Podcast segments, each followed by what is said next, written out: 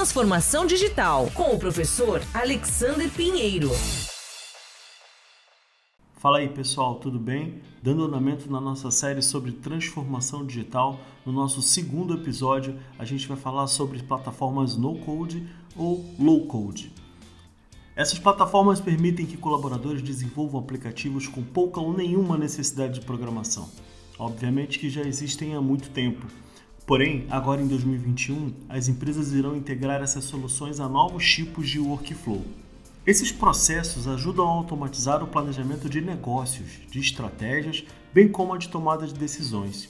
É fácil ver como soluções low-code oferecem valor em contextos como este os departamentos de TI estão sobrecarregados e muitas organizações precisam possibilitar que profissionais não técnicos construam soluções corporativas próprias.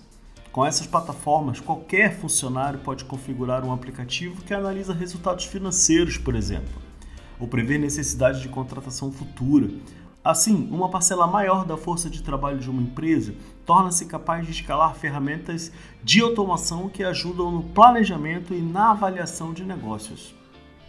Essas soluções permitem aos funcionários comuns, os funcionários que não são da área de desenvolvimento de software ou engenheiros de software, construam ferramentas automatizadas e adaptadas aos seus fluxos de trabalhos específicos, os quais supervisionam de forma rápida e fácil.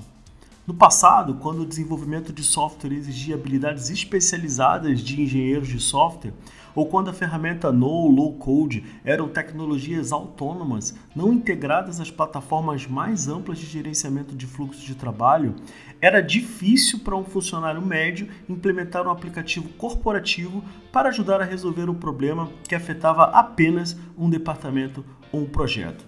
Esse foi o nosso segundo episódio da série Transformação Digital. No nosso terceiro episódio, a gente vai falar sobre o foco na automação de workflows. Até a próxima!